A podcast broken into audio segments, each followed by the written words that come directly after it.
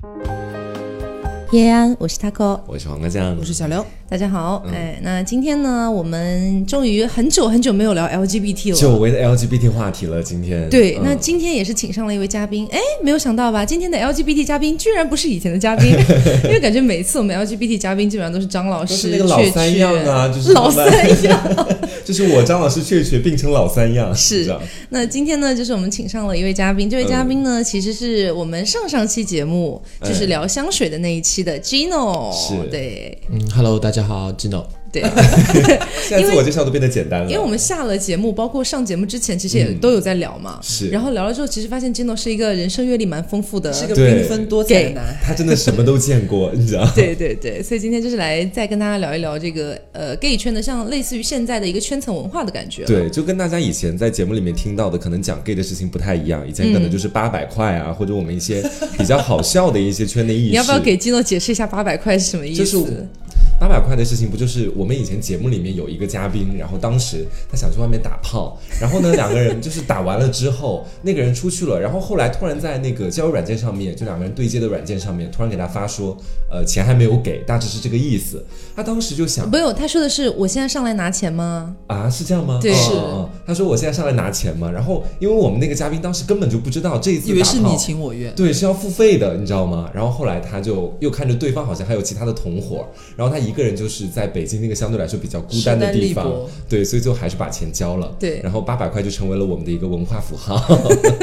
然后我们今天这期就像刚刚说的嘛，可能就不单单是讲跟八百块相关的事情了。对，这期就是因为我们的基诺是可以说在 gay 圈里面混的还蛮久，风生水起。对，是比我要资深很多的一个 gay 圈人士，所以今天就来聊聊跟 gay 圈相关的事情。嗯，所以先问一下基诺是什么时候进入 gay 圈这个群体的？嗯，应该是工作之后吧。因为你是上海人嘛，嗯，所以其实我们能感觉到上海这个文化的大都市，是对，跟我们这种穷乡僻壤还是不太一样的。就是 LGBT 大杂烩，上海就是。在上海的 LGBT 会相对来说多一点，或者说他们会更开放一点吗？嗯，可能就是因为。呃，首先，如果说聊到这个群体，可能会就聊到一些，比方说约啊什么，然后会住在一起啊。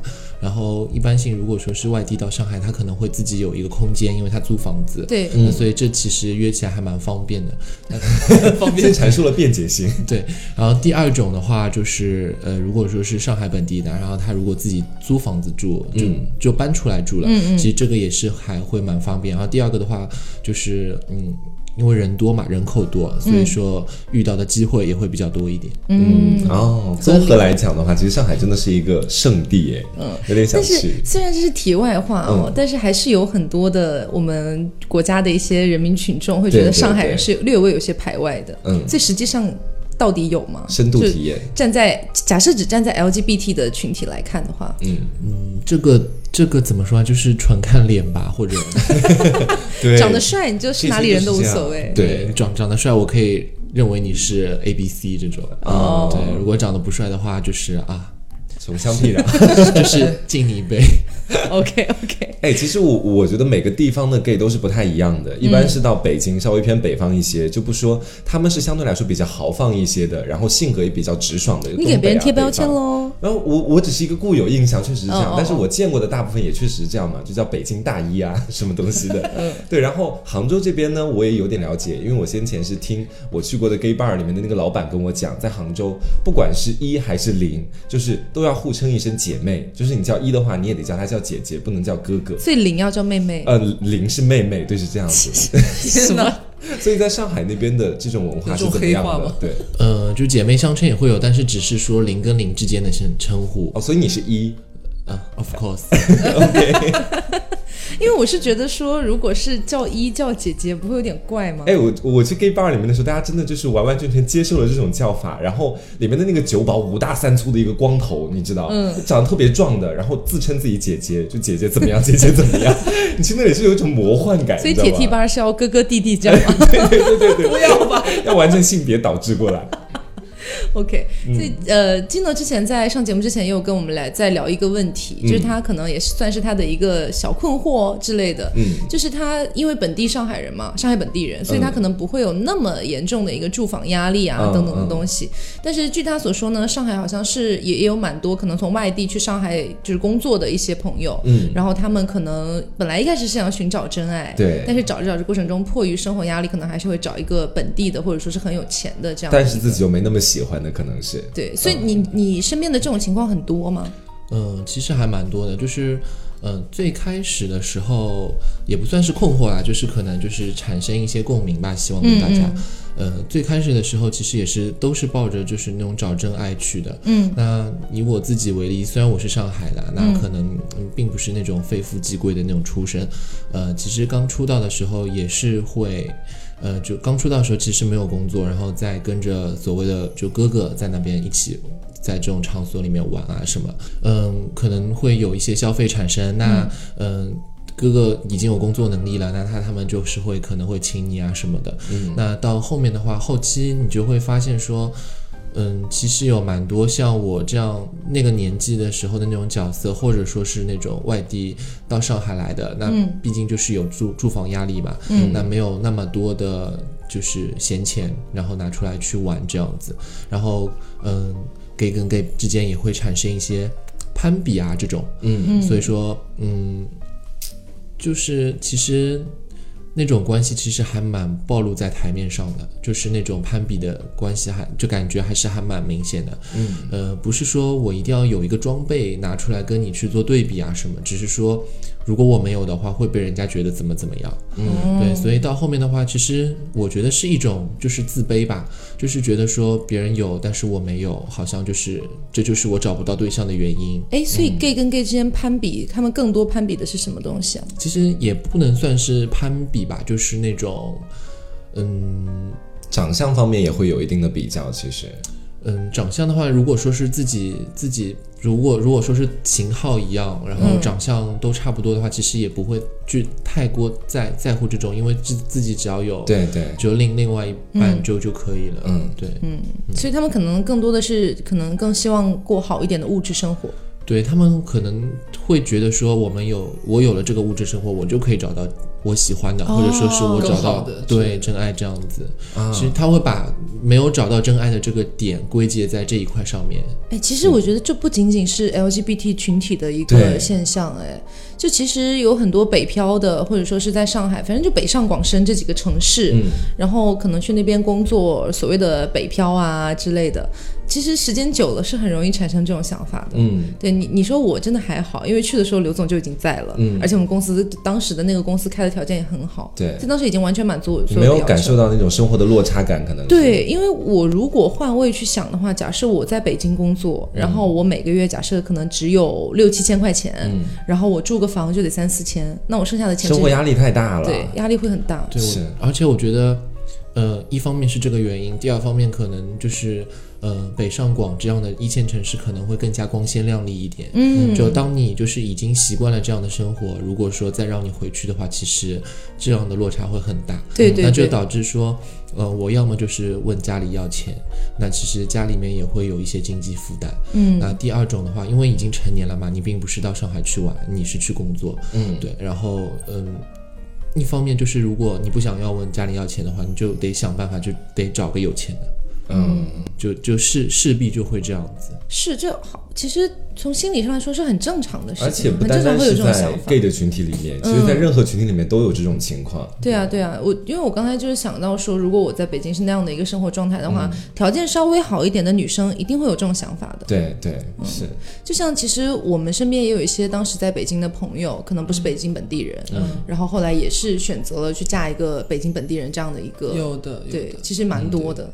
就因为我现在可能还是在一个大学的阶段，所以其实我对于未来之后到底去。了哪个地方或者经历怎么样的生活，其实我是没有特别多的规划的。嗯，我目前的想法仅仅只是目前啊，可能会比较幼稚。我会觉得说以后的时候可能会在大城市奋斗，但是我最后肯定还是四五十岁的时候还是要回到老家那边的，我还是会想在那里安度晚年这个样子。可是现在一个很很致命的问题，就是我在北京待了一年之后，我觉得非常致命的问题就是我不想回去了啊，就是就待了那么一段时间就不太想回。对，就是你接受了北京三里屯的那种感觉，然后你可以跟着朋友一块儿去你觉得很很嗨的酒吧，然后你在那边可以去逛到很多其他城市都没有的牌子。你这些东西全部加注在你身上，你已经感受过了之后，让你再回到一个三四线，哪怕哪怕不是穷乡僻壤，但它只是可能说你可能走进一个对很普通，你走进一个商圈，你可能你曾经见过那些牌子早一全都没有了。嗯。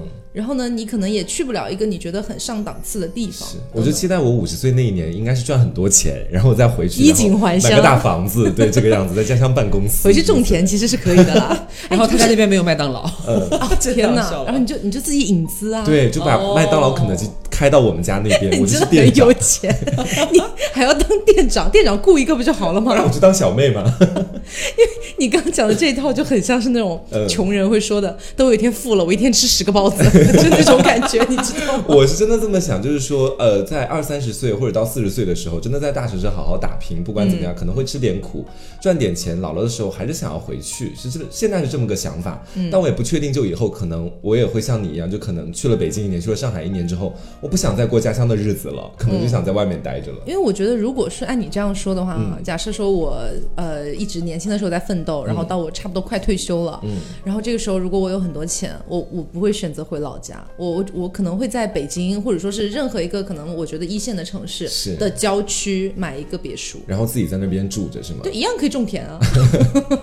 对，其实我觉得说现在想要回家的一个主要的愿望诉求是来自于自己的爸爸妈妈，还有家里面的人想回去陪伴了。对，但是如果到我五十岁那年，你把爸爸妈妈接过来不 OK 吗？压力太大了，而且我爸妈我觉得他们可能不太会喜欢这种大城市的生活，因为我爸他其实很早就跟我讲过，他说你外婆在家里还有几亩田，等到 五六十岁的时候，你不用担。担心我和你的妈妈，就是到时候我们会直接去你外婆的那个农村里面，就自己建个小别墅，小别墅只要十万块钱，在我们家那边很便宜了，就三四层，对，然后就是在那边建建别墅，他自己每天去钓钓鱼啊，然后干嘛的，说这样就好了，说我不用有特别大的压力。哎，而且 LGBT 群体还有还有一个可能跟直男直女群体不一样的点，嗯，就是他可能并不一定会有一个终身能够陪伴的伴侣。对。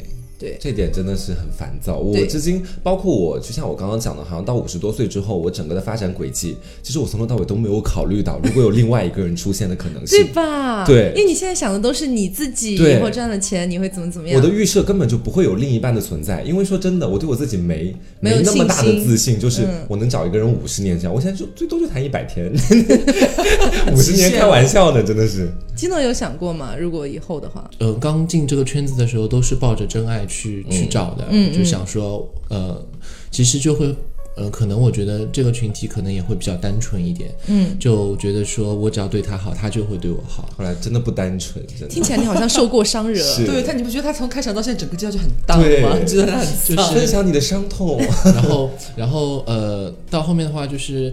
呃，其实我我心里面是一直有这样的一种感觉，这种感觉就是说，呃，我被这个人伤害过，或者我在这个人身上吃过亏，但是我不应该用同样的方式，用用用我学到的这种保护自己的这种伎俩去怀疑，或者说去用在另外一个人身上，因为。我觉得这样是不公平的，所以你受的这个伤是什么样的？我好好奇哦。就是，呃，怎么说呢？就是好好好多段了吧？反正就是我第一第一份恋情是，其实是，嗯，他是跟我一家店铺的，嗯，然后嗯，其实我是是在某一次的那个跨年的 team building 上面还有认识他，随后，嗯，就是那种我心里面。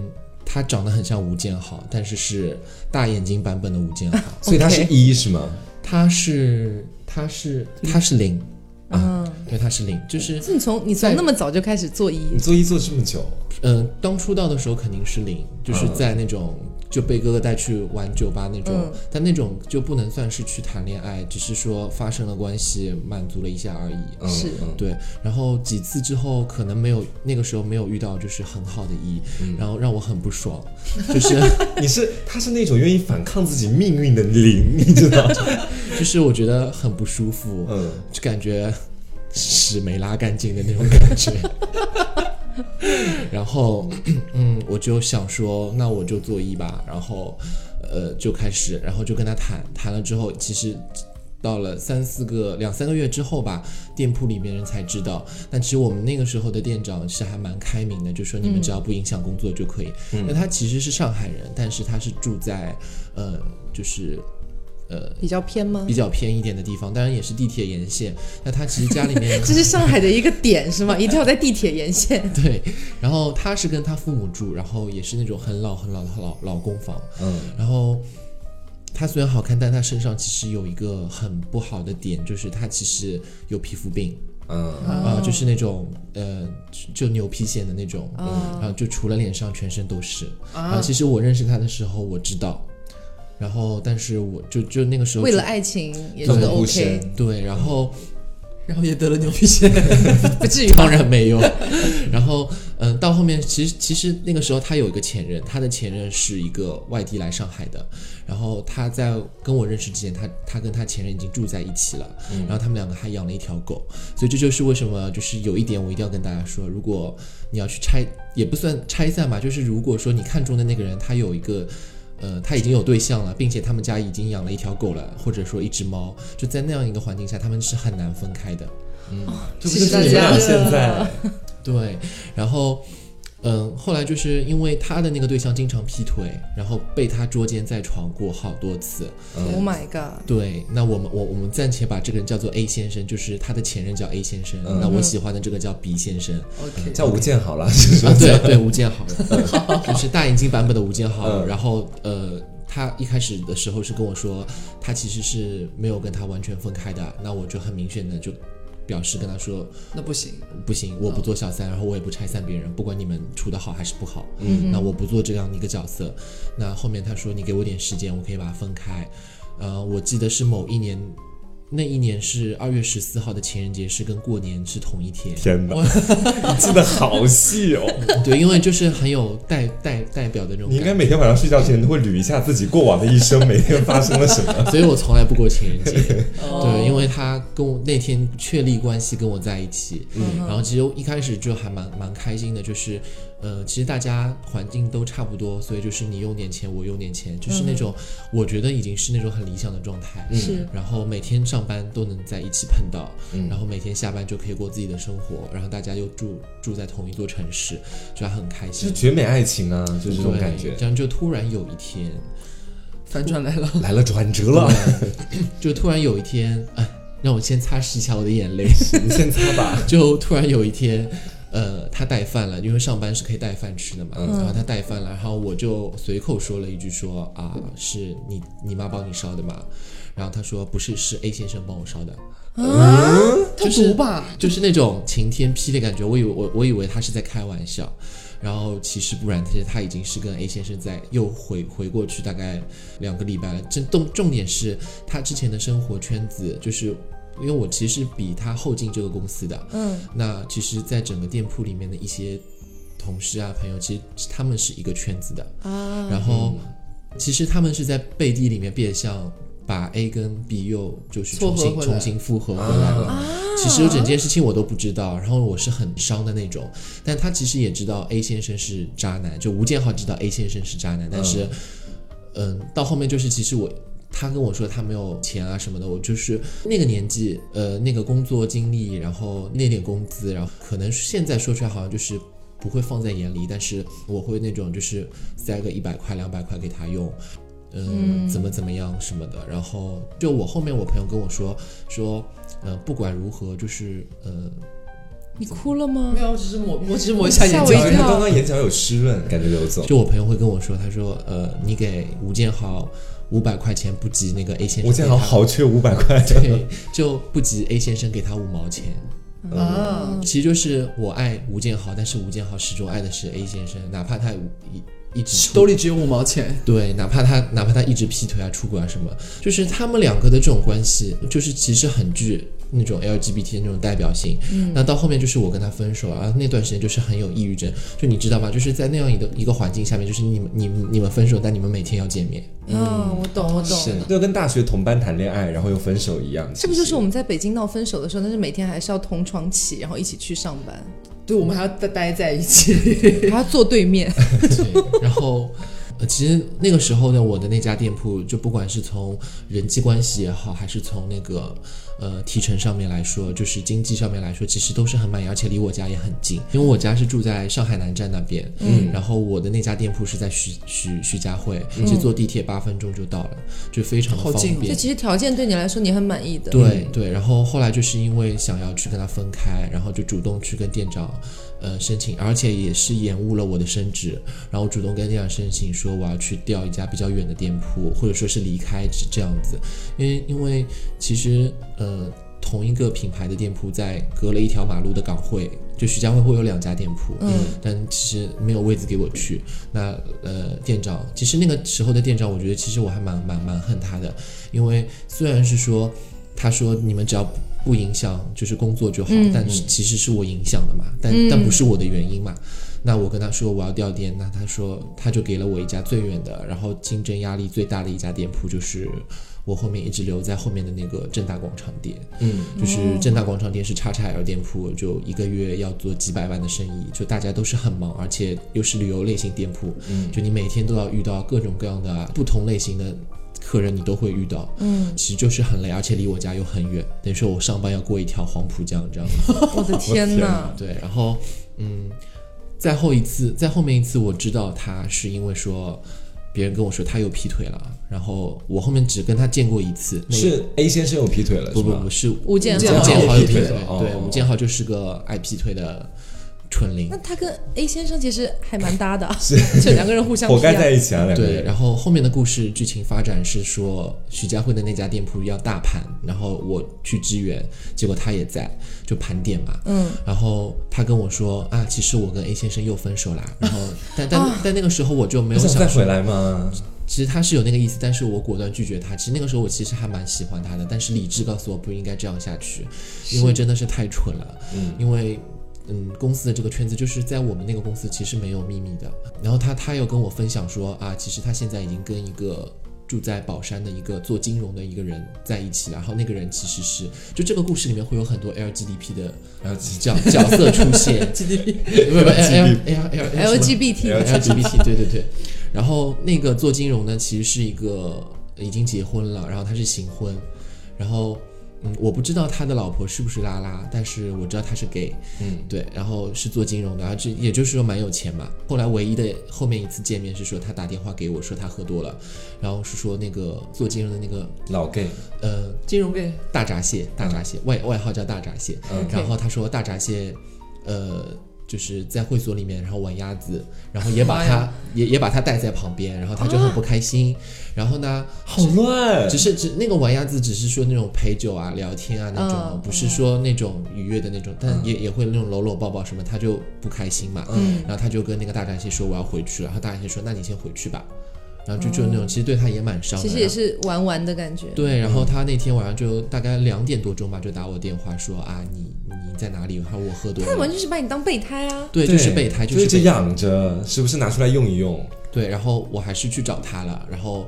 这个是最后一次我跟他发生关系，就是他把我带到了他家里面。他说我现在来找你，然后我说我在家。他说我现在就打车过来找你。他就他说如果你不来管我的话，我就马路上被车撞死啊什么的。其实就是还蛮 好极端的，又是还蛮极端的。对，然后他就把我带回去，然后最后结束了之后就就我就再也没有去跟他联系过。是那次是。就是用了就是拉黑的这个功能，就是其实最后结束的时候其实还蛮奇怪的。那最后他他现在还是和那个 A 先生在一起啊！哇，他们这出戏唱不完呢。但是但是他们现在就演变成就是就是你劈你的腿，我劈我的腿。对，呃，也不能算劈腿吧，就是各玩各的，就开放了，各玩各的。但是你只要知道回来就好了啊，那就是开放性关系了。对，其实我觉得其实也不太算严格意义上的那种开放性关系。为什么？因为他们没有制定什么规则呀，诸如此类的。他们有规。规则啊，你玩你的，我玩我的，你只要回来就行了。就只要回家是吗？对啊，他们两个互相都互相知道对这方的不就只是合。合宿的舍友吗？我的天哪！就是就在一起久了就会分不开，就会变成像生命中的一部分一样，就是可能你已经不把他当做是你的另一半了，嗯，然后你们也没有那种依邻的关系了，但是就是但分不开是生活中要在一起。对像朋友，感觉处到后来对，重点重点就是重点就是他们家那只金毛啊，就是说如果我们分手了，这条狗要给谁，所以吵了这么多年都没吵出个结果。就没有吵出个结果。你。当初应该把那只狗偷走，对。就没有后面的你事情。当初应该把它偷走自己养、偷狗贼。对。对，其实这是我的第一段，对，其实 Gino 的这个人就是整个经历是很丰富的，嗯。但是其实呃，我还有一个朋友嘛，那人是 Freddie，、嗯。然后 Freddie 他也是就是有一点跟 Gino 其实很像，因为今天中午我们吃饭的时候，我就感觉他们俩好像，其实是有点的，同一挂的嗯你这么你这么一说，感觉有提醒到我，是有一对。对对，只不过一个是一，一个是 零。对一个是坚决不做一的一米九的零，对，然后他那边其实我觉得 gay 这个圈子其实蛮现实的，有的时候，嗯非常特别是现实特别是你一旦毕了毕了业之后，好现实的，踏入社会，对，因为当时我那个 f r e d d y 那个朋友，他本来是新疆人，但是呢，他在杭州读书，读完了之后，他就想去哪里嘛。然后呃，他就觉得我是重庆人，他就觉得重庆人好像还蛮热情、热情好客的，嗯，他就去了重庆，然后在重庆就认识了现在的男朋友。其实他们现在处的非常好，嗯就是好像已经谈了两两快两年了，嗯对，快两年。但是呢，中间也发生过非常多的故事，就是因为她男朋友其实呃经济条件可能一般，嗯因为是自己做那种手工首饰然后卖的，然后又达不到你说像设计师、艺术家那种感觉的，所以可能就其实他做的东西蛮好看，但是你就是。你可能卖不到那个高度，对。然后呢 f r e d d y 本身他在重庆，重庆是一个，你虽然说它现在可能算是二线城市，但是实际上人均收入其实不会太高，因为消费也就在那儿摆着，所以其实他赚的也没有那么多，所以两个人过的就是一个哎还蛮蛮好蛮好的平平淡淡的日子。这个状态挺好的但。是问题就在于 f r e d d y 这个人，嗯因为他之前在大学的时候太爱玩了，嗯我们当时在大学的时候，基本上是比如说中，因为我跟他关系很好嘛，是我算我一个 gay 蜜之一，就比如说呃，可能过个半个月的那个周末、f r e d d y 就会跟我说，那我们要不要去上海？啊，对，然后我就说去上海干嘛？他就说去上海。去 bar 啊，Let's dance，就这样。然后我是一个非常不爱去 bar 的人，嗯然后但是没有办法，因为跟他关系很好，所以就陪他去。但是我不会去 bar，就可能我们会去另外一个学姐家住着。嗯但是他去 bar 呢，就可能会彻夜不回来。啊，然后就留你一个人，其实，啊，其实这个倒无所谓，嗯主要是他大学的时候太爱玩了，嗯嗯，就是玩的确实也很大，嗯就会有非常非常多的那些繁杂的项目，愉悦的项目。娱乐设施很多。对，所以他这样玩久了之后，而且我发现我认识的好多 gay 都有这个毛病哦，嗯就是他 Fre- Freddie 就会跟我讲说，天哪，我那天发现我男朋友大学的时候，说我发现我男朋友的手机里面他居然把那个那两个软件都下回来了，就红蓝软件。嗯我说，可是你手机上也有啊。他说，可是我没被他发现啊。我发现真的好多 gay 都有这个毛病，是就是他们会觉得说我对象不可以，因为他被我发现了，但是他没有发现我，所以我可以。呃，这我觉得还蛮奇怪的。这你你现在有点这样吗？我没有啦，我还好的，其实，因为我现在就算没有对象的状态，我也把红蓝两个软件就卸载掉了。啊？为什么？就是我觉得挺没不真意思的，对，特别不真实。因为我玩小蓝玩的真的很久了，就是大概从高一就开始玩，高一的时候被我同班同学带入圈，到现在都玩了七年时间了，有效也也不是高，七年有点太久了。我刚说这个数字的时候，最迟大概就高二高三，对，算起来大概反正四五年肯定是有了。嗯，就玩这个软件玩到现在，以前是刷上瘾，每天都要刷一刷，看看附近有哪些 gay，对，然后到现在的话，就会越来越觉得你每天生活上面的这些身边的 gay 的质量都不怎么样，这是第一个。第二个是那些真正很好、有质量、粉丝量很高的人家也不会主动的去打招呼，因为在 gay 圈交友就是这样，谁先说话谁就输了。我个人认为啊，可能你不认同，对，就我我是这么觉得，就好像以前的时候在软件上跟别人聊天，就是谁如果先说了一句你好或者嗨，那接下来对方其实就掌握了主动权，他回你嗯哦还或或者是主动跟你聊，其实都是他自己的选择，就有种很被动被选择的感觉。所以我就很希望是在生活当中能够碰到一个相相对来说比较聊得来的人，然后两个人随缘慢慢发展。哎，但是生活当中容易碰到吗？哎，我我以前也觉得生活当中特别不容易碰到，但是我细数了一下，就让我觉得特别难忘的几任哈，其实还真都不是软软件上认识的，软件上的关系都比较短暂，其实就是像 Yuki 或者是先前 Yuki 是软件上吗？呃，不是，我说就不是软件上认识的那一批，就比如说 Yuki，还有那个，只能用 P 来形容。对，然后还有前面认识的，我我们都知道的那一个，就上一次说异地恋的那一位，其实都不是从软件上认识的。但是两个人随着慢慢了解的加深，你会对他们，嗯，就是有一种更加眷恋和依恋的感觉。他可能整个人会更真实一点，对对因为软件上你肯定也要包装自己啊，是就把自己打打造成一个鸡。对，而且会相对来说，如果你你跟你的男朋友不是通过软件认识的，其实你会更有安全感一点。嗯，是因为我跟那个人如果是通过软件认识的，我就会有一个疑心病。我在想，他如果跟我谈恋爱之后再把软件下回来，那他说不定还能找到比我更好的，或者怎么样，因为他获得了一条便捷的途径。我想拦截他的这条途径，你知道吗？对，其实这就是当时 f r e d d y 很，我我觉得我当时很想要骂他的地方，嗯，因为跟他关系很好，所以其实有的时候我也会看不下去，我就说他两句，但他就是，哼，可是我就是要有爱，就这个样子。然后他他真的就是这样，他就是那种去见男朋友的时候，两个软件卸载掉，嗯，然后那个回来了之后立刻下回来。是，因为我当时也问过他，我说：“可是你也不会真的出去干什么，那你下这两个软件有什么意义呢？”他就会说：“可是我需要得到别人的赞赏，我需要得到别人的夸赞，他希望不要离这个圈太远。对我希望别人觉得我是美的，我才能获得我的自信心。他会有这种想法。还有另外一部分人，他们要下小软件的原因有不少，我在软件上看过，以前的时候啊，嗯，自己的个性签名是已有对象勿扰，就是上来看看。他们很多人都是这种个性签名，对他其实可能就想要到上面来看我身边有哪些 gay，然后我个人觉得他们其实也是在伺机，就是想要去找一些更加优质的去约一约或者干嘛。但是也也难保，说不定真的有这样啊、想的。有有那么一批肯定就是比较心思单纯、比较务实的，不排除他们的存在。那我有个问题啊，就像刚刚黄娃讲那个，比方说他有有这么一个 gay，然后他个性签名上，在软件的个性签名上写说什么已经有对象啊，嗯就是不要怎么怎么样这种，好像一副生人勿近的感觉。嗯但是反而贴这种标签的人，是不是在软件上其实我有被这种人约过，对我有被他们约过。但是我点是不是就贴自己给自己贴这种标签的人，实际上在这个软件里边是更容易被别人看到。呃，不会，呃你说的被看就到啥意思？是就就是比比方说，比方说我现在是个单身的 gay，、然后我下了这个软件，然后我划这个东西，就刷这些人啊，就是看到这个人写说啊我已经有对象了，嗯会不会再就是多关注一点这样子，不会，我会看到会呃，迅速划走？对，就赶快划走，或者是根本就不想看他。嗯是不会想要再看一眼。对对对，退避三舍。就我我我可能就是啊，你既然这么说了，那就不打扰了。嗯嗯，对，因为也就是觉得别人都已经有有对象了，你干嘛还这样？，就是那就和我想象的就很有有差距，嗯你知道吗？因为我会以为说会不会，呃，想要来点刺激的，是不是？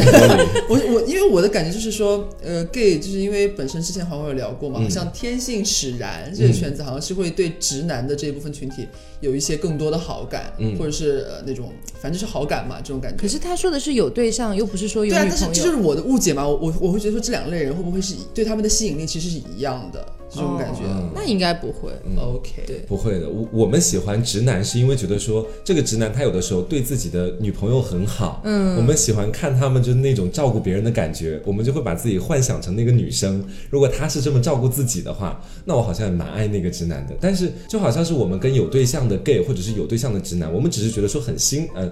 呃，羡慕吗之类的也不是羡慕，就是有对象的直男，我们会欣赏，加一点点羡慕吧，就是会觉得说，如果有这样男朋友 会是很羡慕那个女生吧？对，但是我们不会跟这个直男，我个人不会跟直男扯上任何关系，因为我觉得直男就是地狱，就是这种感觉，就是踏进去你就出不来。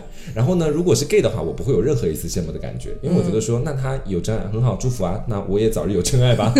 所以 Gino 现在是做一的状态，你还会就是想要，就是直男还能吸引你吗？在做一当中有一段很奇怪的阶段，嗯，然后我不知道就是大家会不会在做没有疑，一已经不只是。听众听众，就是呃，就那个时候是做零觉得痛，然后不舒服，然后那个然后想做一，但是那段时间就是其实还蛮就是没有办法，也不知道要怎么做吧，这个。不是就是生理上没有办法去让我能做一达到 OK 达到那那段那那哦。那段时间，就是呃没有，就时间也不是很长，然后也没有那样的就是可以可可以就是像蘑菇立起来这样。子。啊，嗯，对，然后其实那个时候还蛮困惑的，所以说那个时候跟就是男男朋友这样子，如果找到男朋友或者说是呃，去约炮啊这种的话，可能只是见个面，然后吃个饭，然后觉得如果对方对我有意思的话，就问一下要不要去开个房间这样。但是开房间也就仅此，就是搂搂抱抱、亲亲弄弄这样子。啊，但也没有就是进入身体这样子。你真的跟 f r e d d y 一模一样哎、f r e d d y 也是这样吗？他是这样啊，我就会问他，就他可能没有对象，或者说是有对象的时候，嗯。他可能就会出去，然后跟某某某某某某吃饭了，嗯。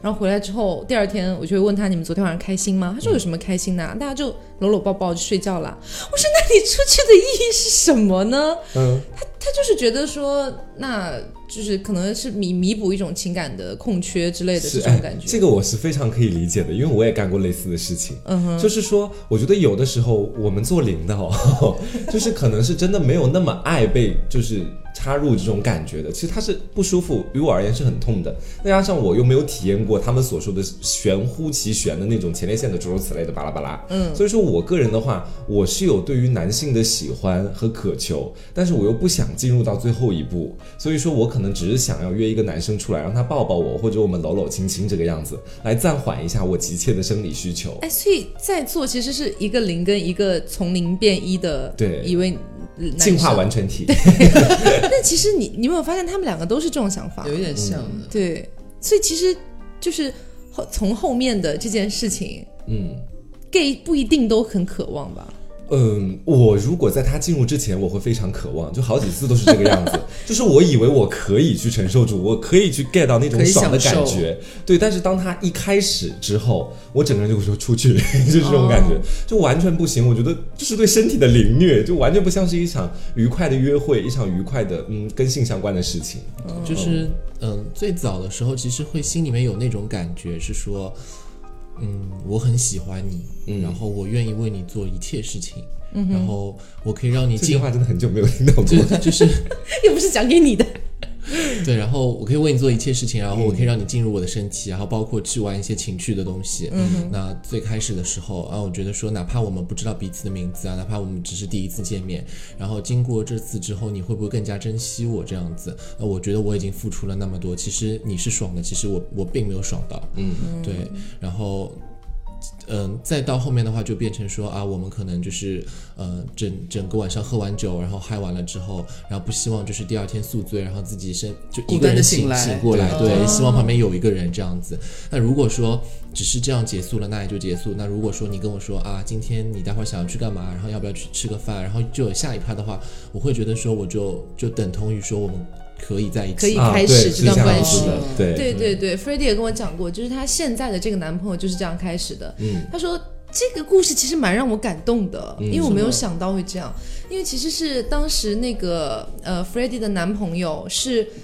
他去重庆之后，不是我在重庆有很多朋友嘛，然后呢就住在我那个朋友的家里，然后我那朋友就非常的热心，是一个女生，然后是个腐女，你知道，然后就说我帮你介绍对象啊，嗯。就给他介绍了两三个，但是都不是特别的满意，嗯。然后呢，是那个她现在男朋友，好像是她当时被介绍的那几个一的朋友，嗯嗯，对，然后两个人认识了，认识了之后呢，天雷勾地火，也没有没有没有，他们一开始其实没有发生什么，嗯。然后是过了两天之后就软就可能网上聊一聊，聊完之后那个呃她的那个男朋友就突然说你要不要出来吃饭，啊，对。就代表着还挺满意的。然后 f r e d d y 就说好啊，那出去吃饭，结果去的时候他的他那个一的那个朋那些朋友全部都在，啊，对，就是他想让他不那么尴尬，可能。不是，他就就是通知他就是他就是认证我要了，追这个人，这是我男朋友了。哇，哎，这好浪漫哦。对，其实我当时哇，我蛮感动的。嗯然后就是 f r e d d y 说，当时他就决定要做一个良家妇女，就是可能以前玩太久，然后一直一直心其实收不回来。但是你一旦遇到一个这样的人，你可能就瞬间你就没有办法再出去干嘛。但这种也很少，你知道这种是真的是稀世珍宝，因为他刚刚有讲到过嘛，就是他说零可能有的时候会想说，我愿意为你做零，我付出这么多，我希望你也可以对我稍微好一些，可能会有这样的想法。嗯，但是我真的经过我的实际的体验，我发现很多一并不是这么想就。是狼心狗肺是吧？呃白眼狼也也不到狼心狗肺的地步，但是他们可能会觉得说问题不出在自己。就比如说，我先前可能在节目里面跟大家讲过，就是有一个非常长时间的啊，一个屁友，当时的时候就一个半小时的时间，然后我是真的受不了，你知道吗？我我到后面我整个在就是说你赶快吧，我真的不行了。然后这件事情其实我跟他是想要有长线发展的渴求的，所以当时我们后期我是一个直言不讳的人，我就跟他讲，我说你时间太长了，我以为我我我说我昨晚都有点累了，一个半小时，一般大概一个小时就差不多了。我就是表达我的苦衷，一个小时其实已经很久了。对，然后顺便的同时呢，我要跟他讲，我昨晚为你付出了一个半小时哦，这样子。嗯，然后他说是你的问题，就直接跟我这么讲。我说我就很生气，我说怎么可能是我的问题呢？我说我就那么一张嘴，怎么可能我我又没干什么其他事情，还不是你的问题？然后他他说好嘛，下次克制一下。然后后来我自那次之后，就是他说是我的问题之后，我已经不想再跟他开展下一段关系了。就到后面，我基本上就是能 pass 的约，我全部都 pass 掉，因为我觉得我对这个人挺失望的，就是这种感觉。哎，所以说，如果像我刚才讲的，就是 f r e d d y 的那个故事，就是她男朋友突然把自己的所有的兄弟都叫过来，嗯，如果你你们俩遇到这种情况，你们会感动吗？当然会啊，我会很感动哎，会愿意就立刻跟他好好在一起。哦，那要矜持一下的。金老师？嗯，怎么说呢？就是其实我身边也有一个，就是一个朋友嘛，那他他其实本来其实皮肤还蛮黑的，就是那种。呃，广州、广东那边其实本来天生皮肤就黑，嗯，那其实他其实一直是想要让自己白一点。那他有就是长期的一个所谓的皮友吧，然后他是一个空少，然后经常会飞来飞去。那飞到他那边的话，就就就跟他发生一下关系关系这样。对，那到后面就是演变成是那种说，哎，我走了，嗯，说那路上小心，就这样很快的就告告别结束。对，然后后来有一天。那个那个空少也没有跟他说什么，就是我喜欢皮肤白的或者皮肤黑的。那后面变成说我那个朋友想说要去钓一些就是老外这样子，想要就美黑嘛。然后他就花了蛮多的钱去睡棺材啊什么，就照照身。什么叫睡棺材？就美黑了，就是美美黑，就是你你在一个躺在一个那个日光灯的照，对，然后会有个盖子盖下来，对。然后他就去美黑，然后花了蛮多钱。然后他就突然有一天就跟那个。空少说：“是说我美黑了，你觉得怎么样？但是就是还没有最终那个状态嘛。然后突然空少跟他来了句，就平时都不怎么去去说话的，嗯，是很制式的那种这样去沟通。然后突然那个空少来了句，他说我喜欢白的，就是。然后我那个朋友其实他一开始跟我讲了这句话的时候，我其实并没有觉得很伤心或者怎么怎么样。然后我朋友跟我讲说，我立即当时就把他骂了一顿，然后把他就删了。然后后来我觉得的确是这样，因为，嗯，我之前。”想要怎么怎么样的时候，你并并没有跟我提出什么样的要求。现在我去做一个举动，让我自己变得更好看，你现在反倒来管我了，要去要求我怎么怎么样，但是你并没有为我付出那么多。嗯嗯，那其实其实就是还蛮有点不公平。对，对。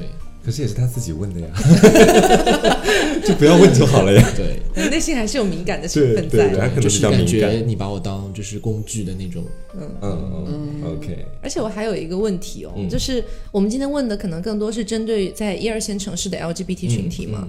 其实我个人觉得，在一二线跟三四线的差距还是很大的。对，这个差距并不一定指的是什么经济啊，或者是住房环境之类的啊，环境是有的。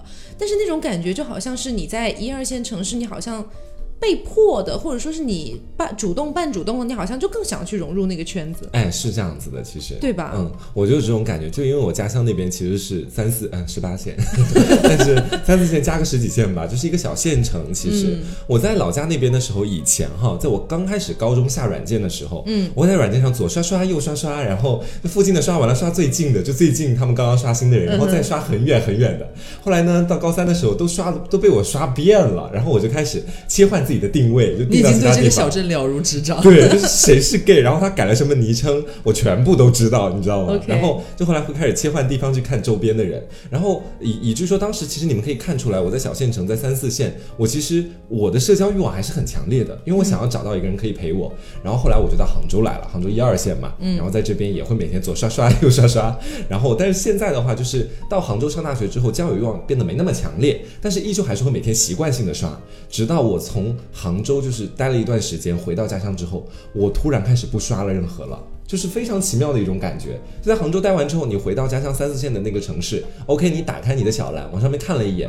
你突然觉得这个质量质量的滑坡有点过于严重，因为以前高中的时候觉得说三四十岁的男人也可以，他爱我就行，真的这么觉得。因为你每天看的都是三十多岁、四十多岁，你觉得说好像 gay 就应该三十多岁、四十多岁在自己身边。我懂你的意思。对，因为你没有看看到过十几二十岁的，我们算是性觉醒比较早的那一批人。其实身边很多 gay 可能在小县城还没觉醒呢。所以说当时的时候，在外面看了很多青春靓丽，尤其是到我们这种传媒院校。啊，我们学校这个 gay gay 都吧，也算是杭州的 gay 都一角。就是你看了太多的年轻的 gay 之后，你再回到原本那个地方，你会觉得说，也虽然说也不是优越感，但你就会觉得说，我不应该跟他们在一块儿再继续这样了，或者是跟他们交际了，有一点点配不上我的感觉。其实是觉得自己身价高了，也不会觉得觉得自己可以做高贵的鸡了。嗯，他们只能做廉价的鸡，就非要深挖的话，其实我会觉得是，就现在我跟他们没有太多共同话题，就是。我念的是播音主持专业嘛，不 在一个圈层。对，就是你没有办法，因为我尝试着，我真的尝试过跟我的几个就是在家乡那边的人约出来一块见面，尝试跟隔壁镇的镇长打招呼。没有，但是我后来又发现了一个致命问题，就是因为小县城太小，所以每个圈子环环相扣。我把那个我约了一个也是三十多岁的人出来，我没有想要去进行任何事情，就想聊聊天。嗯，我在我们家乡那边就是很久都没有见到过 gay 了，所以我想要约个 gay 出来聊聊天。然后一聊之后才发现，哦，我的我的一个叔叔跟他是同事。刺激吗？对，然后我当时就跟他说：“我说你要保密哦。”他说：“我现在打电话给你叔叔。”我说：“那我就去我们县论坛公布你的身份。”两个人互相要挟。对，然后后来就跟他一块儿吃了一顿烧烤之后，就再也没有音讯。就是到那边你会越来越发现，身边的圈子好像就那么点人。因为原本你是小孩，你可能不知道家里面的家长跟谁认识。但是你慢慢长大之后，你跟一些成年人，三十岁、三十多岁的人交流，你们难免会交流到家庭方面的情况。一聊，你会在你在那个小县城，你可能就会发现，哦，原来我们还是有那么多的共同点和社交圈的，你就不敢了。其实，搞不好就随便一个人，其实跟自己是有交集的。对，就这个感觉很可怕。但是就不像我到杭州啦，我到杭州，无人在大街上，对我跟你说，我在西湖旁边裸奔，都不会黄瓜酱裸奔啊，但是也不会特别快的传到我的学校里。其实啊，是是，对吧？就是大城市它大就大在这个好处。就是你可以随时认到很多跟你目前社交圈没有太多关系的人。哎，我的想法还不太一样，因为虽然我其实大部分的我人生中百分之九十九的时间都是在一二线城市，嗯，但是我也有老家嘛，所以其实我是回过老家。嗯，然后呃，如果拿老家跟我日常生活的城市来比较的话，还是有很大差距的。嗯，就比如说呃，不管你是北京、上海、重庆、成都这些城市，其实都是 LGBT 可能会略多一些。嗯，就特别是重庆、成都，我老我家乡的地方。那真的是 gay 都，然后 less 都，就你你真的是十步两对 gay 一对 less，真的太多了。嗯，他可能没有这么夸张了，就反正就非常多。嗯，所以你在那个路上走着，不管你是在成都的春熙路、北京的三里屯，还是在重庆的解放碑，呃，我不是解放碑，北城天街 之类的地方，你都会看到有非常多的 LGBT 走走在一起，而他们一定是穿的蛮好看的，嗯，而且一定是那种就是反正你会觉得是一道亮丽的风景线，会有一种这种。感觉在里面，但是你反过来说，其实有的时候我也挺羡慕那种在小县城或者说是三四线城市也能够勇敢的在一起的一对儿情侣。为什么呢？其实我我记得我很早很早期的节目，我有讲过一个故事，就我外公干的一件我觉得令我咬牙切齿的事情，就是当时呃我们有一个算是里乡里乡亲那种吧，然后他们办寿宴，就是爷爷办寿宴，女儿呢就带着自己的女朋友。呃，不是，不是女儿，孙女儿就带着自己的女朋友回去了参加，但是他，但他那女朋友是非常铁 T 的铁 T，就是你基本上藏不住，不是你基本上一眼不会看出来是个女的，嗯，而且特别是像那种农村的地区，他们也不会有这个概念，说一个女孩子打扮成这样，他们就默认是个男的，对，对他们就默认是个男的，嗯，但是我外公干了一件什么事儿呢？你知道我外公有多扯吗？嗯，因为当时他们那两对儿，就是呃那一对 less 回去的时候，其实。全家也都还蛮欢迎的，嗯然后可能人家也是想进一步慢慢接触，看能不能改变家里的想法等等的，有这些期许。结果外公那个时候呢，他就跟人家那个过寿的那个爷爷说：“你看不出来他没有喉结吗？”啊，就直接揭穿哎！对我当时听说这个事是我妈跟我讲的，我觉得哇，怎么会这样？那件事情爆发了，整个就，所以你知道乡里乡亲传的很快的，那种小小的地方，整个那个村子全都知道了。嗯，然后那个爷爷也觉得脸上无光，然后就反正就是各种不让他自己孙女回来啊，然后说你要是不改好，我就怎么怎么样。嗯，但是我听说后来他们俩还是选择在一起了。嗯。所以其实你有的时候你怎么说呢？你可能会觉得说啊，我在一二线城市待久了，我瞧不上你们，也不是也不能说瞧不上，就觉得我可能跟你没有共同话题，对，聊不来。但是你有的时候你反过去想想，他们是很朴实的爱情哎，对，他们其实没反而没有那么多金钱啊或者利益啊等等的东西所捆绑，他们真的就是因为我喜欢你，所以愿意跟你在一起。是，这是一段美好的爱情范本，其实。是很令人羡慕的。就唯一的反派是他的外公，对。我就是我外公为什么要这样？而且而且，就像刚才基诺讲的，就是可能会有很多的 LGBT 的群体，他们在一二线城市打拼的过程当中，慢慢的有点迷失掉自己一开始想要寻求真爱的这种想法，然后开始想要去，我要不要找一个有钱的、有点权利的，我好像能少奋斗很久，而且我日子能过得不要那么苦。但是你反过来想一想。如果你真的只是因为这个去选择跟这个人在一起，那你其实所有的关于爱情的初衷全都被你抹杀了。对，就等于你是完完全全是非常有强烈的一种无关于爱情的目的性的去谈一段恋爱，嗯，它可能本身就跟爱情无关。这样子的关系其实有的时候，可我我个人啊，我不想把它判定为就是如果你真的对他一点都不喜欢，但是因为他很有钱，你跟他在一起，我觉得你们俩不算谈恋爱。说真的，嗯，我个人的定义啊，那你们可以有不一样的定义。是，所以其实呃，虽然我。不是北上广的人，然后基诺是本地人嘛？我的意思是，如果外地人，外地人，然后在这样这么大的一个城市，然后这么这么发达的城市打拼了已经有一段时间了，然后其实可能没有太好的起色，可能没有太好的起色，可能就是过着日正常的生活。你也不是本地人，你也在那边没有亲人，没有没有房子，没有什么的。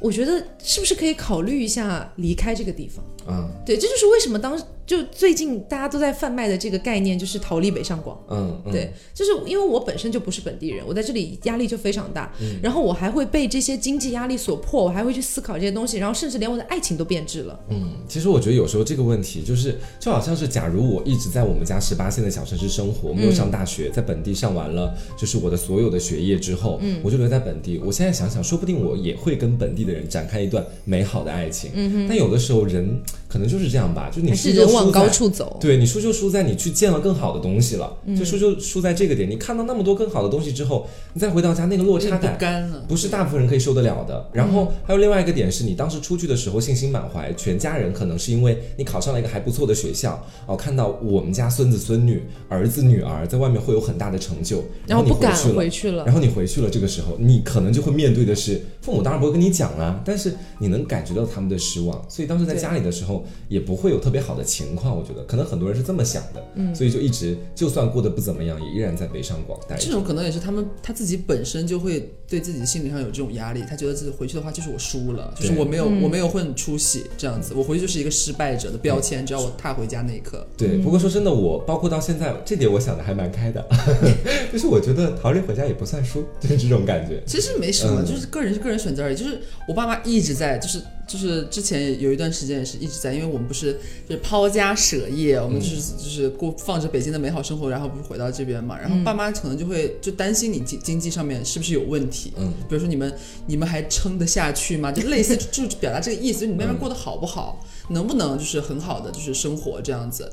然后作为儿女，就是不管你过得真的好，还是其实有点拮据了，开始你可能都会跟爸妈说啊挺好的，没事儿或者怎么样的。但是爸妈我爸妈就会跟我说。他也不会明着说，可能也怕磨你的面子或者干嘛的，然后他就会拐着弯的跟你表达一种，就是如果不行你就回来，千万千万不要好那个面子，然后死撑着不回来或者怎么样的。我说我不会的，我不会的。这点我我我们家跟大家挺像的，我们家也是这样，就是我们家是盼着你回去，他说你毕业之后早点回来吧，别在外面老在那搞搞搞搞搞很多东西，到时候自己又过苦日子，到回来奶奶给你烧好吃的，爸爸妈妈好好照顾你，这不奶奶都八十岁了，但是我们奶奶就是愿意烧啊。就是，其实还有一个问题啦，就是关于结婚的问题。基诺有想要结婚吗？嗯，我本来是想说新婚吗？呃，其实一最早的时候都是就是说去拖着，然后说啊，不想那么早结婚，因为身边的很多呃，直男直女，幸福之类的对对，嗯就生了个小孩，就是其实连自己都没有想好你的人生观、世界观是什么样子的，然后就生是又生了一个出来，然后其实是一个很大的负担，对，然后就想说拖着说啊，到了三十岁再结婚啊这样子，那到了三十岁了之后再拖一拖这样子，嗯，那到到后面的话就会发现说，其实拖不下去了。也不是说拖不下去，就是说爸妈其实有的时候明显那个节奏那个频率会比以前加快，多，有的时候可能一年说个一次，有的时候之前是一年说个一次，然后会前期会试探性说，哎有女朋友了吧？怎么怎么样？那到后面的话就说，哎你什么时候那个怎么怎么怎么啊，周边有没有合适的人啊？对对，然后更多的一个感慨是说啊，身边的老人其实越来越多的就是离开了，嗯，然后呃表哥表姐，然后堂哥堂姐这种，其实有很多就是小孩也已经出来了。就是我其实本来是家族里面最小的一个小孩，那、其实就都会发现，就是家族聚会的话，其实就是大家就是比较容易以以话题什么都整导到你这边来。对，然后慢慢到后面会发现哥哥姐姐自己也有小孩了，然后带到家族聚会里面去，其实是自己是还蛮失落的。嗯啊，对，就是那看到自己侄那些侄子侄女啊什么的，然后，呃，因为就是哥哥姐姐自己都有小孩了，那就是外外婆啊，然后奶奶什么都会就都都会很问，开心啊也。对，都会问说啊，那你什么时候轮到你啊什么的，嗯，然后，嗯、慢慢的就随着就是啊奶奶走了之后啊，然后就发现，呃，就是啊有的时候就是外婆也会问啊，然后就会想说，嗯、我什么时候结婚，然后什么时候就是其实莫名其妙多了一份就是责任的那种感觉，其实这个是很很不公平的一种事情，嗯，嗯，对。所以其实你心底里是并不愿意去，比如说跟一个侄女去结婚、嗯，我觉得侄女不太可能，可能就是新婚，对，如果说是呃拉拉的话，可能会去新婚，因为我身边就有这样的例子。嗯。嗯，我之前的一个同事，然后他就是呃拉拉跟 gay，、嗯。然后真的就是男才女貌。无缘拉拉遇见 gay 无缘。拉拉遇见 gay，哎，其实我们有一个听众，就是、嗯。对我就不说人家名字了，但是这位听众是已经马几乎是马上要醒婚了，啊。跟我们另外一个听众，啊，对，一个 gay 和一个铁 T 那个 gay 是一吗？是零啊，嗯，好的，再见。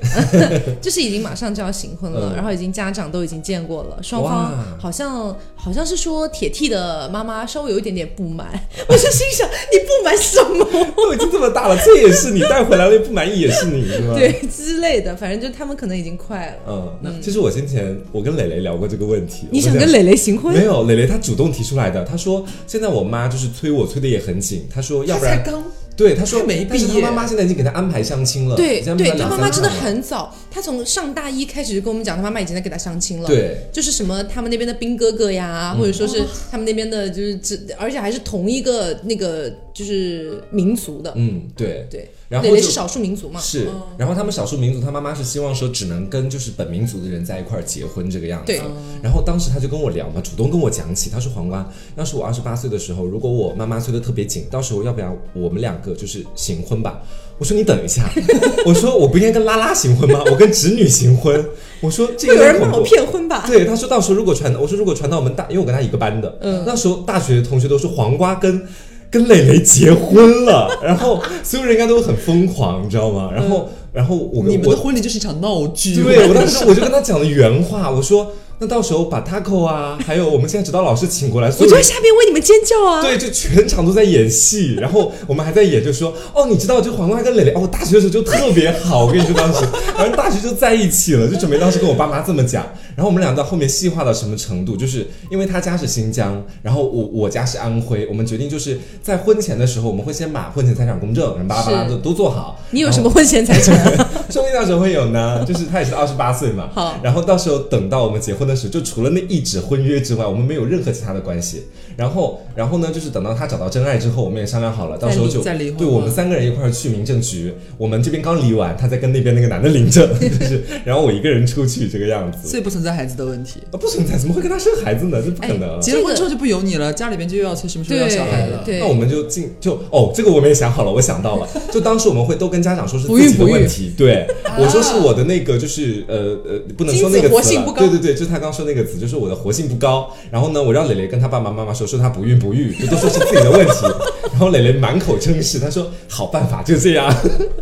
因为其实呃，刚才黄瓜说的其实也是他们的一个小小的想法，畅想啦嗯畅想啦。但实际上你要真的去行婚的话，难免还是会遇到孩子的问题的。对对，因为家里必然会催啊，都会觉得你已经结婚了，怎么一直不生小孩？对，但是其实我本人以前我有跟 Taco 聊过，就是我非常抗拒你想跟我行行婚？没有，就是我非常抗拒行婚这个事情。为什么因为我觉得我以前跟你讲过，就是我觉得说两个人一旦开始了婚姻关系之后，我们在婚姻之前所想象的婚姻绝对要简单一些的。那到婚姻之后，两个家族之间开始有了一些沟通和来往啊，你你们两个虽然没什么关系，但两个家族总得见面吧？嗯，两个家族你来我往之间各种各样的关系，包括你们俩后来有了自己的爱的人和喜欢的人之后，各种各样的问题会慢慢的一个一个走过来。其实我当时，所以我不想行婚，但现在呢，我又改变想法了。我觉得说行婚这件事情就好像是现在你必须要绕过去的一个阻碍，你必须要给家里一个交代。我个人是这么觉得，就你不能老把这事情拖着。因为刚刚基诺讲的话，其实我深有同感。就是我虽然现在还没到他那个年龄段，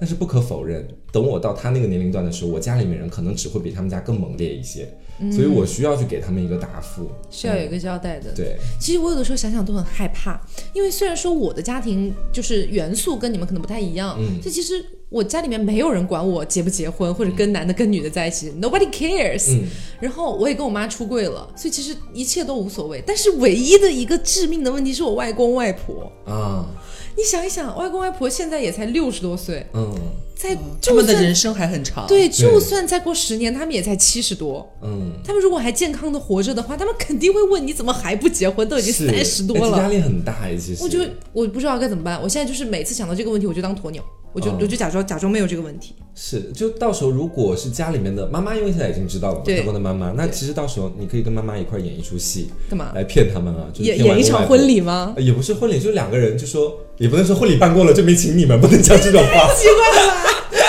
对，这很难办哎，其实。对，所以其嗯实我觉得很多程度上这个问题还蛮大的，嗯因为特别是像呃一二线城市的 LGBT 的话，他可能会更加的想要能够过自己的生活。嗯，对，因为你你说可能三四线，因为跟家里面的那个关系太强了，嗯。跟家里的关系太强，因为你可能不是自己出去打拼什么的，你可能每天出去上班回来就在家，嗯。所以你跟家里面的那个关系太强了，强到就是你爸妈如果真的催你的话，你可能很难招架得住。对，对，所以一旦很难招架得住，可能就会催生出很多骗婚的。嗯，对，所以这个就是很尴尬的地方。你确实这大家都谁都知道骗婚不好，对这是一件不好的事情，没有错。可是他他们没有办法，他们能怎么办呢？嗯对，我不我不是为他们不洗不会白。骗婚洗白，骗婚就是一件很渣的事。不是为他们洗白，他们确实是这件事是一个很不好的事情，可是一定程度上他们也是真的没有办法。嗯，就是在面对没有办法的时候，有的人可能会选择跟家里抗争，但是你不能让所有人都有那些抗争的人的勇气。那有一部分人，他们可能就是会做一件比较大的错事，就是骗婚。嗯，但是我们不是讲骗婚是一件正确的事，我们只是讲每一个决定的背后都有它的有原原因对，对我们只是在讲原因而已。对，所以我有的时候想到，天哪，我再可能再过个十年，外公外婆催我怎么办？我想不到怎么办，因为。我之前哈、就是跟大家聊这些话题的时候，可能大家就会说：“哎呀，你没办法，他家里催得紧嘛，妈妈就赶快给他安排相亲就结婚啦，之类之类的。”我都会觉得干嘛要听家里的话啊？家里是能把你怎么样吗？现在就会改观的。但是你知道，现在我就觉得我没有办法面对外公外婆那个表情，嗯，那就把大仙带回去啊，然后隔年我再把大仙带回去。奇怪了哎然后那时候大仙其实早就已经结婚对，我们其实真的可以互惠互利，就是我们身边这个小圈子，就刚好大家就是 LGBT 也比较多，啊，我觉得不能我们俩都带大仙，不然要带回去过年的话，对。而且你知道，因为我们 LGBT 过多，你可以比如说第一年你带我回去，第二年的时候，为了让就是你的外公知道，就这段感情是在不断变化的，你再带张老师回去，你说跟我分手了，你就说这是证明你的感情一直都是很稳定的。我外公可能说张老师也太胖了。然后第三年再把我带回去，说我们复合了，准备结婚。这个太瘦了。那 你到底要怎么样了？所以其实。呃，虽然我们今天讨论的可能更多是关于一二线的 LGBT 他们生活的一个窘状，就是他们的一个困境吧。是，但是一定程度上，不仅仅是三呃，不仅仅是一二线，其实整个 LGBT 都在一个困境里面。是，目前来说，其实还有一个一二线的原因，就是可能插个题外话、哦，嗯嗯就是刚刚的时候，我突然有想到，其实部分一二线城市对 LGBT 是有红利的。我前两天看到一条新闻，哎、嗯说南京那边他们就是说现在恢复了 LGBT 群体的合法的监护权。这个合法监护权就是说，比如说你在重病订的时候，嗯，人们以前签字不都是得直系亲属嘛，嗯，你们去那个当地的民政局还是哪个部门办理了这个东西之后，你的 LGBT 伴侣将会通过什么特定监护人或者什么其他的一种身份，他也是可以这个身份对，他可以签这个字。啊，我前段时间也看到，虽然不是一二线，但是是宁夏。啊，宁夏好好像是宁夏哦，我嗯。其实记忆不是特别确定，如果说错了不要怪我。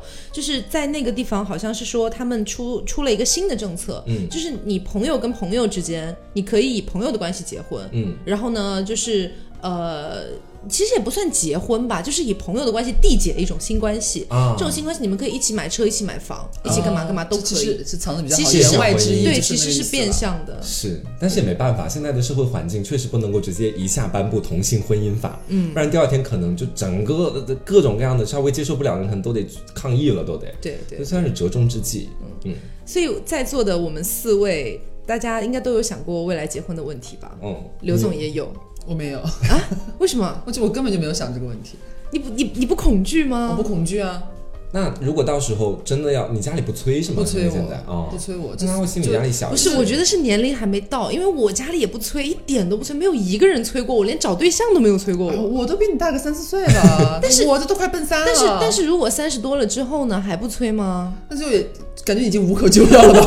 我已经 应该三十岁如果。再不催刘总，刘总可能自己都要问了，你们不催催我吗？我已经三十六了。对啊，就回家过年时候根本没有人要理我，我也？该结婚了。主动主动 Q 自己，到时候哎，我也是，嗯基本上从来没有人催我。现在他们都不催我，我我有问过我家里面人，我说你们天天催哥哥结婚，不担心我吗？我也是贱得慌，当时的时候你真你。是真的贱，然后他们当时统一的讲法就是说，你现在还小，才大学，就是没必要这你不觉得这句。话很可怕吗？对啊，大学一毕业，埋了个你都已经大学毕业了。对就等于是就是说他现在年龄小是唯一我不说你的理由。对，等你年龄到了一个门槛之后，马上各种就来了，应该是。我觉得就是这个东西，就是就嗯，就走到走一步看一步吧，我就是这样子。我是其实这种想法，就是你想那么多，其实也没有用。对就是你想新婚，你去你去到哪儿，一一个礼拜就找到一个新婚对象，这不就办了这？不就是坐在我旁边？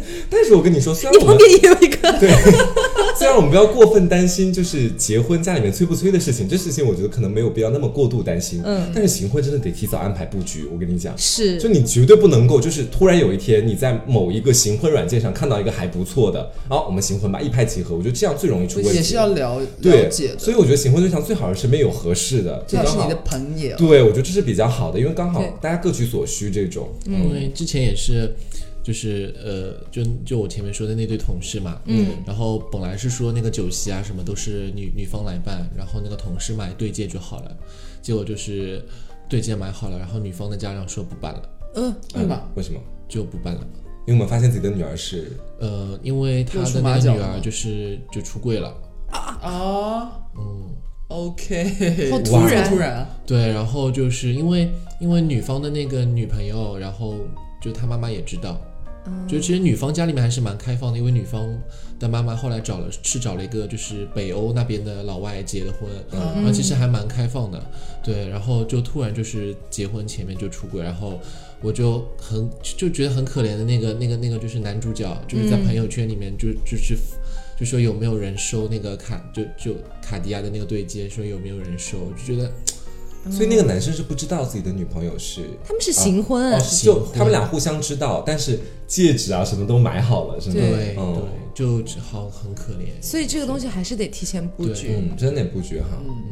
就我们今天就商量一下吧，要怎么介绍？到时候，哎，我跟你说，我装直男真的还挺像的，嗯，我不在家里用装我会经常就是直女装直男。哦，对，你是啦，屁都有这样的功能，其实。是 但是刘总是，刘刘总的家里面戴个是假发嘛，也可以，也可以，嗯。好。干哦。就是我在刚努力在想他戴假发什么样子，我见过他长发啊，嗯，就很怪了，我觉得还，好啦。对，嗯。让我说什么呢？他女朋友都说很都说还好，我也不能说什么了嘛。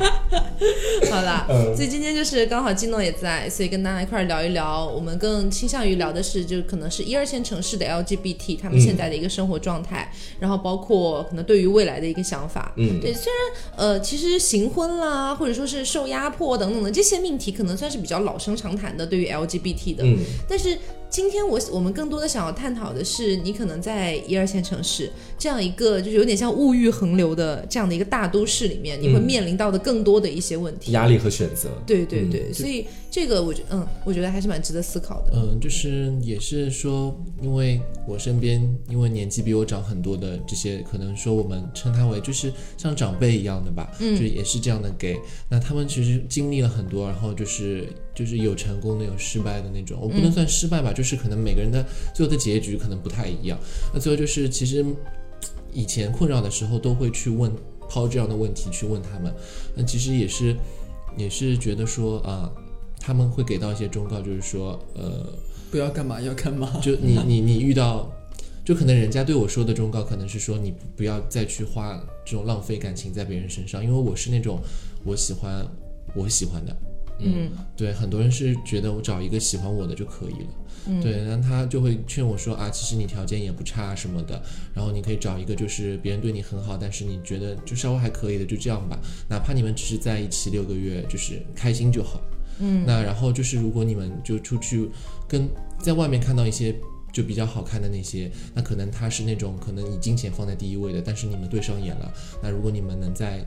一起就是愉快的几天，那就反正满足彼此就可以了，就也不要去那种一副看破红尘的那种感觉，就 就不需要就是抱着那种就是我想要为你付出更多，或者我们要不要改变现在这样的现状，这样的规则去在一起，这样不需要这样。是真的，这个这个话虽然听着大家可能会觉得说，在传统的异性恋的观念里面，可能不太会讲这些，嗯，就是什么嗯，就是比较有有钱或者是看喜欢有钱的就玩几天这样子，大部分不赞同。但是这个在 gay 圈里面算是。入行规则哎，对我发现 gay 圈真的是这样，很容易被受伤害的朋友们是真的不要轻易付出真心，嗯，就是感觉。我就 gay 圈有一个明显的铁律，什么？就是你在谈一段关系的时候，你真的不要去预设你们会谈多久，就是能有几天快乐日子过过几天。哇，听起来好卑微哦。但是就是这样吗？这个这个我们也不想这样，但问题就是说你在一段一段的感情和一段一段的小软件建立起来的线下面基或者恋爱之后，你自己会学会慢慢的保护自己，因为谁都不想要去说我们能快乐几天就就几天这种比较悲伤的话。那慢慢的你发现说你不能老去想说原来我们只能快乐几天这种问题，你会一直难过。那我们就可能也要积极的去面对一下生活，我们就可能会想，那就在当时那几天开心一点就挺好。一点。对，也是在开导自己。对，我是觉得说，如果就是小软件上、小蓝、小红上面遇到了，就是你也不要就不要去装了吧。如果大家都觉得合适的话，你想跟我怎么样就怎么样，你不要就是那种玩套路啊，或者说如果你觉得我们不 OK，那你也就跟我说出来。嗯，我觉得都是没有什么问题，就是没有那么多时间去浪费了。大家都是苦命人。对，因为我感觉 gay 圈好像真的是这样，我认识的几乎几乎是所有 gay。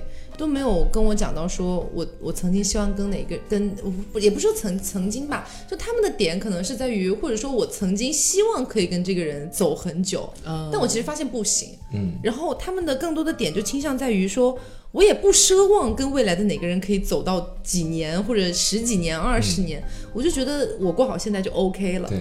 其实可以看出我的转变，就是先前大二的时候会打电话跟他跟我讲，我找到真爱了，对，四十八小时找到真爱，当时真的觉得能过很久很久，就那是真的还蛮喜欢的。后来那段失败，然后到之后不断的经历各种感情生活之后，就像现在，就如现在今天这期开头所说的，我不再奢望那么多东西了，就是过好现在吧。嗯，对，所以我觉得拉圈好像不太是这样吧。嗯，是真的不太，而且本身也没有。